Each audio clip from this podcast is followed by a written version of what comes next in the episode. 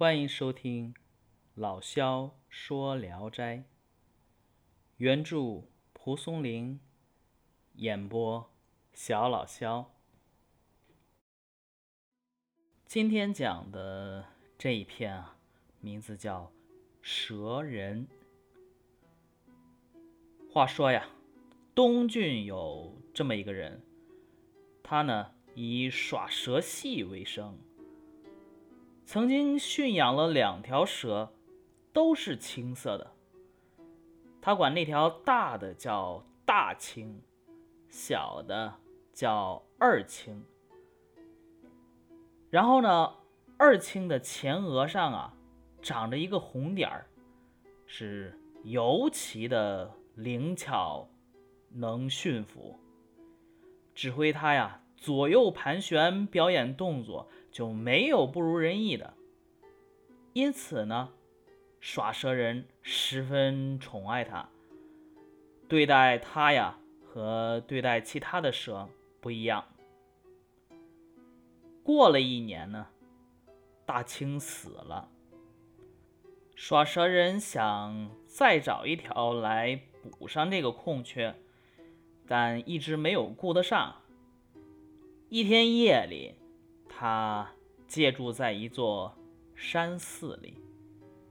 天亮以后呢，打开竹箱一看，二青也不见了。耍身人呐，懊丧恼恨的要死。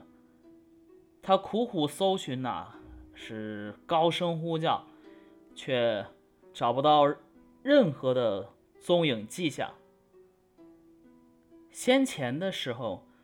每到了茂密的树林、繁盛的草丛，耍蛇人就把蛇放出去。等他们自由自在的放松一番之后啊，不久自己就又回来了。由于这个原因呢，耍蛇人这次还希望二青自己能够回来。于是呢，他就留下来等待。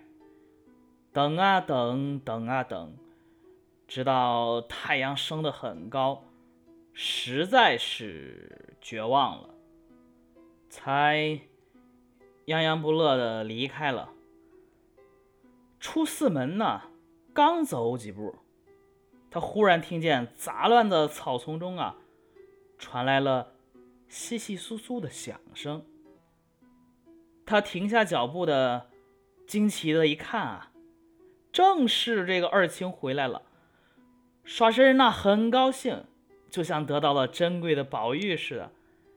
他放下肩上的担子，站在路边，蛇也跟着停了下来。然后呢，再一看他后面，还跟着一条小蛇。耍蛇人抚摸着二青说：“我还以为你跑了呢，这个小伙伴是你引荐给我的吗？”他边说边拿出蛇粮食啊，喂这个二青，同时啊也喂给这个小蛇吃。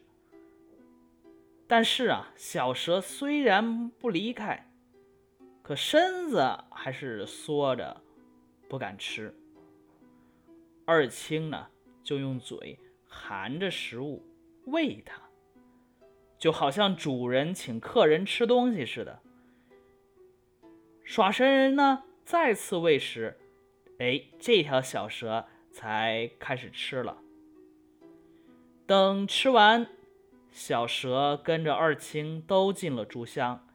耍蛇人带着小蛇进行训练啊，哎，这个小蛇的盘旋啊、弯曲啊，也很合乎要求，与二青没有什么区别。于是呢，耍蛇人给它取名叫。小青带着他们呢，到处表演献技，是赚了不少钱。一般来说，耍蛇人耍弄的蛇二尺以下比较合适，再大呀就太重了，就要更换。二青呢，虽然超过了二尺，但是啊，因为它驯服。所以耍蛇人没有马上就换掉他。又过了两三年，二青身长已经三尺多了，他一躺进去，竹箱就满了。耍蛇人啊，于是决定放掉他。有一天啊，他走到淄川县的东山里，拿出最好的食物喂这个二青，对他祝祷一番，然后就把他给放了。二青走了以后啊，过了一会儿又回来了，蜿蜒爬绕在竹箱外边。耍身呢，挥手驱赶他说。走吧，世上没有百年不散的宴席。你从此在深山大谷里藏身，将来啊，必定会成为神龙。竹箱子里怎么可以久住呢？二青啊，听了这话才离去。耍蛇人目送他远去，又过了一会儿，二青又回来了。耍蛇人呢，用手驱赶他，他这次也不走了，只是用头不断的去触碰那个竹箱。小青呢，在箱子里面也不安的窜动。耍蛇人啊，这才明白过来，说：“你是不是要和小青告别呀？”就打开了竹箱，小青啊，一下子窜了出来。二青啊，与他头颈相交，是频频吐舌，好像在互相嘱咐说话。过了不久，两条蛇呀，竟然扭扭曲曲的一块儿走了。耍蛇人呢，正在想小青是不是也不会回来了。一小会儿呢，小青啊，却又独自回来。爬进竹箱里卧下了。从此啊，耍蛇人随时都在物色新蛇，可是啊，没有，一直没有找到合适的。小青呢，也渐渐长大，不便于表演了。后来啊，耍蛇人又找到一条蛇，也很驯服，但是。到底不如小青出色。可是啊，这时候小青已经粗的就像小孩的那个胳膊了。在此之前，二青在山中啊，不少打柴人曾经见过他。又过了几年，二青长成好几尺长，有碗口那么粗。渐渐的出来追赶起人来了，因此啊，行人旅客们都相互告诫，不敢经过他出没的地方。有一天，耍蛇人经过那个地方，一条大蛇像狂风一样窜了出来，耍蛇人大为惊恐，是拔腿就跑。那蛇呀，追的就更急了。他回头一看，已经快追上来了。忽然发现那蛇头上有明显的红点儿，这才明白这条蛇就是二青。他放下担子，呼叫：“二青，二青！”那蛇顿时停下来，昂起头，停了很久，就纵身一扑，缠绕在了耍蛇人身上。就像以前表演时候的样子，耍蛇人觉得他没有什么恶意，只是躯干又大又沉，自己啊经不住他这么缠来绕去的，就倒在地上呼叫央求起来。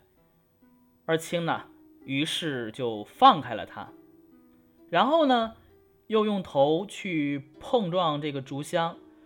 耍蛇人明白了他的意思，打开竹箱，放出了小青。两条蛇呀，一相见，立刻紧紧交缠在一块儿。盘绕的像蜜糖粘在一起似的，很久才分开。耍蛇人于是对小青也祝愿说：“我早就想和你告别了，如今你可有伴儿了。”又对二青说：“小青啊，原本就是你引来的，你可以还把他带走。我再嘱咐你一句话：深山里面啊，不缺吃喝，不要惊往。”过往的行人，以免啊惹怒了上天，受到惩罚。你听见没有？两条蛇呢，垂着头，好像接受了他的劝告，忽然窜开离去。是大的在前面走，小的在后面走。所过之处啊，树木草丛被他们从中间分开，向两边倒伏。耍蛇人站在那里望着他们，直到看不见了才离开。从此以后，行人经过那一带，又恢复了往常的安宁。也不知道那两条蛇到哪里去了。意史是说，蛇只是又蠢又丑的爬行动物。就这样，也还恋恋不舍的有故人之情，而且啊，听到劝告就会迅速的接受。我唯独奇怪的是啊，有些看起来人模人样的家伙，对十年亲密来往的好朋友，对几代都蒙受人家恩德的恩主。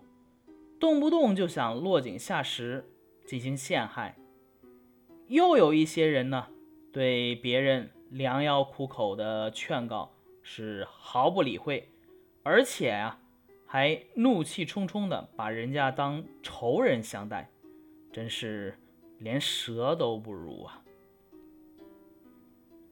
好，这一篇啊就讲完了。这一篇是写。人与蛇，蛇与蛇之间的友谊的故事。整个故事呢，又分两个小故事组成。前一个小故事写二青啊，感念蛇人的厚爱，于是呢，为蛇人引进了另外一个叫小青的小蛇，帮助蛇人弄蛇为业，炫技四方，获利无算。后一个小故事呢，写二青和小青的友谊，以及他们长大后无法再帮助蛇人弄蛇为业，被蛇人先后啊放入深山。他们接受了蛇人勿扰行人的劝告，不再作恶。篇末亦使誓曰所说的蛇。蠢然一物耳，乃恋恋有故人之意，且其从见也如转还，概括了故事的基本内容。当然啊，这一篇蛇人中的蛇显然是被拟人化了，被赋予了人的含义。这么一想，蒲松龄其实是一个感情丰富、渴望友情、笃于友情。特别是对于朋友敢于以风义相归的人，他一生中有过许多好朋友，呃，像李希梅啊、张笃庆啊，但也有一些原来的同志交、把臂交，由于蒲松龄以药石相投，悍然不顾，且怒而愁焉者。给他带来了感情上的伤害。从意史事中的话来看，蒲松龄创作这一篇啊，有可能是有感而为，否则的话呀，他后边那个说人模人样啊，对十来年亲密往来的好朋友啊，等等等等，不会有这么强烈的语气。然后今天这一篇比较长。所以就不读原文了。呃，原文我会贴在那个内容区，大家如果感兴趣的话，可以看一看。其实原文啊，应该不是说这一篇原文，是整篇《聊斋志异》的原文都写的很不错，呃，推荐大家可以看一看。好，今天的故事就讲完了，大家晚安。